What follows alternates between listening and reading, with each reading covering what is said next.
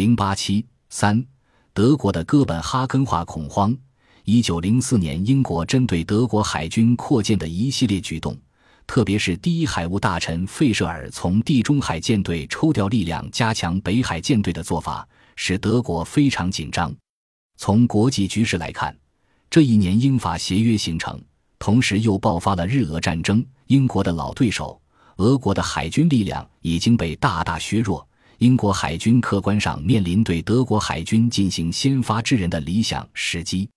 从英国国内情况来看，民众与政府的反德情绪又十分高涨，一场风险不大的对德战争很可能得到国内的大力支持。因此，德国确实有理由担心英国会将德国海军哥本哈根化。更重要的是，日俄战争爆发后，英国作为日本的盟国，对俄海军的行动进行严密的监视。而德国此时为了重新拉近德俄关系，正积极支援俄国，包括为俄舰队提供燃料补给。双方在海上已经是互为潜在作战对手的关系。到一九零四年下半年。俄国在东亚的败局已经十分明显。俄波罗的海舰队于十月出发增援在东亚作战的俄军。当时，俄军的恐日情绪严重，甚至谣传日本的秘密舰队已经到了北海海域。在十月二十一日夜，俄舰队在北海的多格尔沙洲误把一些英国渔船当作日本海军，在混乱中击沉击伤多艘英国渔船，造成了一场严重的国际危机。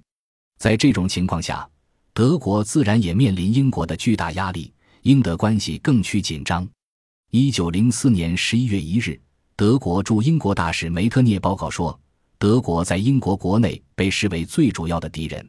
如果像北海事件这样的冲突在英德之间发生的话，这里就会掀起一阵不正常的激动情绪。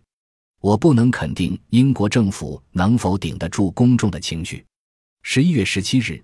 德国驻英海军武官又报告，英国舰队正在加紧作战准备。在这种情况下，德国决策层怀疑英国确有可能向德国实施先发制人打击。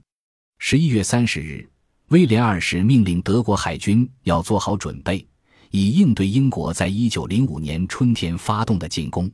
十二月五日，一贯对德国海军扩建不以为然的赫尔斯坦因也写道：“原先我并不相信。”但现在我相信英德战争可能爆发，而且由英国方面发起进攻。十二月初，英国海军扣押了给俄国舰队运煤的德国汉美航运公司运煤船曼泽尔上校号。此前，英国海军又将在东亚海区的舰队召回，并取消所有休假。这使德国进一步陷入了哥本哈根化恐慌，认为可能是英国打击的前兆。一位德国海军基地司令向蒂尔皮茨提交了一份绝密备忘录，判断英国的打击可能迫在眉睫，称英国的战争目标是摧毁德国的商业与舰队，现在是实现这些目标的良好时机。到一九零七年，德国国内又纷纷传说英国第一海务大臣费舍尔将发动对德国海军的突然袭击，费舍尔要来了的传言在德国北部的一些海港城市。特别是基尔港引发了严重的社会恐慌，一些市民甚至连续两天时间不让孩子上学。这种哥本哈根化恐慌进一步刺激了德国扩建海军的步伐。一九零四年十二月二十一日，威廉二世召集宰相比洛、驻英大使梅特涅、海军国务秘书蒂尔皮茨、总参谋长施利芬等人开会。蒂尔皮茨提出，他将建议新的海军法案。除驻英大使梅特涅提出异议外，在场的其他人无一反对。然而，此时的蒂尔皮茨还比较小心谨慎，仍在坚持尽可能不刺激英国。比如，他提出，德国下一步的海军扩建应该更加强调质量而不是数量，因为这样一来预算会大幅度增加，但造舰数量的增加却不明显。用他自己的话来说。就是这一法案有意被设计成看上去并不显得很大，但实际上却比一九零零年的法案要求更多的预算。对于威廉二世和比洛关于进一步加快造舰速度的要求，蒂尔皮茨明确表示反对。其中的一个重要理由就是避免对英国形成明显的挑战。德国在未来四年内开始建造十六艘一点八万吨的战舰。以及英国未来将不得不面对德国的五十至六十艘主力舰，这些都会对现实的权力因素造成极大的影响，以至于即使是一个平静的、倾向于理解别国的英国政府，也必然意识到，这样一个对手必须在其军事实力发展到对英国的世界大国地位产生严重威胁之前将其打倒。那样的话，未来四年中。战争的危险将在这些新的主力舰建好之前就大大增加。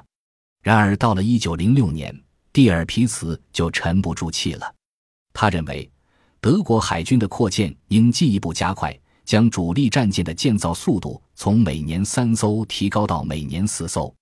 而到1906年12月，他已经决定，不顾英德关系的恶化，也要使德国主力战舰的规模赶上英国。换言之，蒂尔皮茨已经决定公开挑战英国的海上霸权，并与之进行海军军备竞赛。